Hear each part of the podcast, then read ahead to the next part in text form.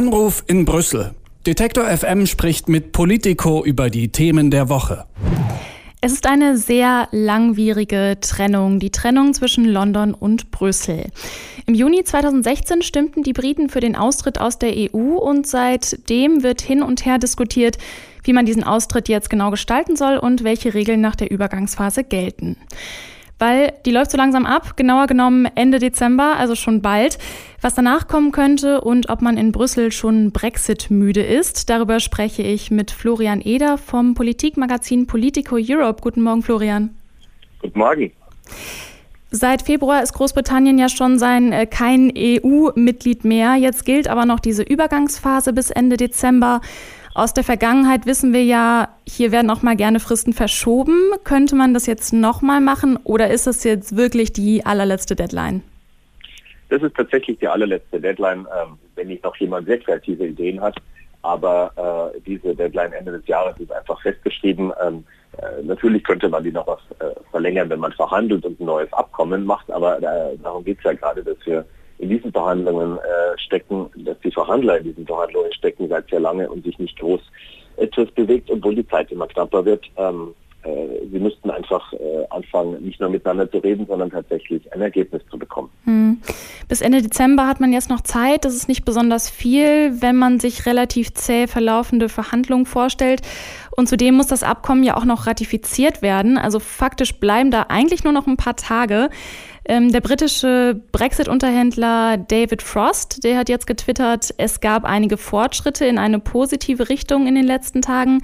Wie schätzt du denn die Stimmung ein? Ist man da optimistisch, sich auf einen Deal einigen zu können, trotz dieses sportlichen Zeitplans? Oder ist jetzt auch mal so langsam die Luft raus da?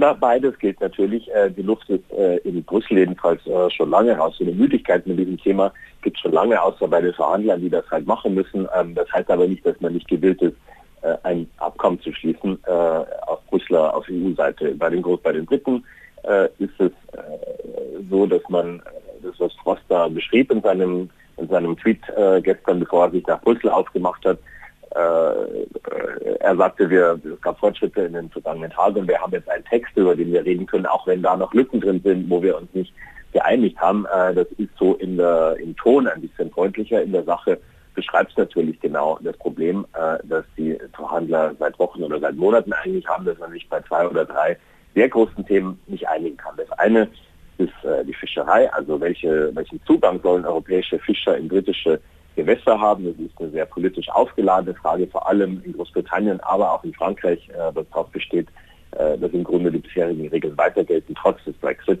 Das andere ist die Angst äh, Europas, dass Großbritannien nach dem Brexit äh, eine Art Singapur an der Themse, ist oft ein Schlagwort, äh, werden will, also eins mit äh, Deregulierung, eins mit sehr niedrigen Steuern, eins, ähm, dass diesen großen Binnenmarkt Europa direkt vor seiner Nase, direkt vor der eigenen Haustür eine unfaire Konkurrenz machen will, machen wird. Und das will man äh, vermeiden äh, mit Regeln zu einem sogenannten äh, äh Level Playing Field. Also äh, Großbritannien soll sich darauf verpflichten, dass es äh, gewisse Standards auch nach dem Brexit einhält. Das sind nach wie vor die großen Knackpunkte, an denen wird gearbeitet. Eine Lösung gibt es aber nach wie vor nicht zu diesen, mhm. zu diesen Fragen. Wenn man sich an den Zeitplan hält, äh, dürfen wir ja schon in ein paar Tagen wissen, ob jetzt No Deal oder Deal. An wem hängt jetzt konkret diese Entscheidung? Am Ende wird es eine politische Entscheidung in Großbritannien sein und mhm. in Europa. In Großbritannien äh, Premierminister Boris Johnson sein, der gestern äh, in Corona äh, übrigens äh, wieder einmal gegangen ist, weil er jemand, der positiv getestet äh, ist, getroffen hat. Ähm, wird irgendwann äh, dazu kommen, dass er sagen muss, ich will den Deal oder nicht. Dass viele in Brüssel hier und auch Diplomaten zuversichtlich stimmt, ist es, obwohl sich in diesen Fragen, über die die Verhandler sprechen, nicht viel bewegt hat, äh, tatsächlich sich die Welt weiter bewegt hat. Äh, konkret ist äh, Joe Biden zum Präsidenten der Vereinigten Staaten gewählt worden äh, und Großbritannien unter, unter Boris Johnson hatte immer ein bisschen spekuliert äh, darauf, äh, mit wem man das erste Handelsabkommen schließt, mit Europa oder mit den USA. Und mit den USA äh, sicherlich mit, mit, mit Trump wäre das wär ein Abkommen mit einem Land, das von Trump regiert wird, deutlich anderes gewesen. Großbritannien wollte gucken, wer da die Standards setzen kann. Und die neue, der neue amerikanische Präsident ist ja äh, zurückhaltend äh, was so seinen, seinen Ausblick und seine Chancenbewertung äh, angeht für ein, äh, für ein Handelsabkommen mit Großbritannien, zumindest äh, was ein schnelles Handelsabkommen ab, äh, angeht. Äh, insofern spielt da die Weltpolitik ein bisschen Europa in die Karten. Hm. Ähm, also ich höre jetzt raus, man ist ähm, genau schon optimistisch, dass es einen Deal geben wird. Ähm, dann nehmen wir doch mal dieses Szenario an, wie wird sich dann die Beziehung zwischen EU und Großbritannien ab Januar ändern? Was merken wir eigentlich davon in unserem Alltag? Was werden die Briten in ihrem Alltag davon merken, wenn es einen Deal gibt? Na, es wird tatsächlich, auch wenn es einen Deal gibt, äh, äh, anders sein als bisher. Äh, die Briten sind nicht mehr Mitglied der Zollunion, nicht ja. mehr Mitglied des Binnenmarkts. Das heißt, es wird gewisse Kontrollen geben müssen äh, zwischen den beiden Ländern äh, bei Einfuhr und Ausfuhr von Dingen, von Lebensmitteln. Äh, es wird zu Staus an der Grenze kommen. Das kann man alles mit dem Abfedern, äh, wenn es ein Abkommen gibt. Man kann es aber nicht ganz vermeiden. Äh, und das Gleiche gilt äh, für das Gefühl auf Reisen zum Beispiel.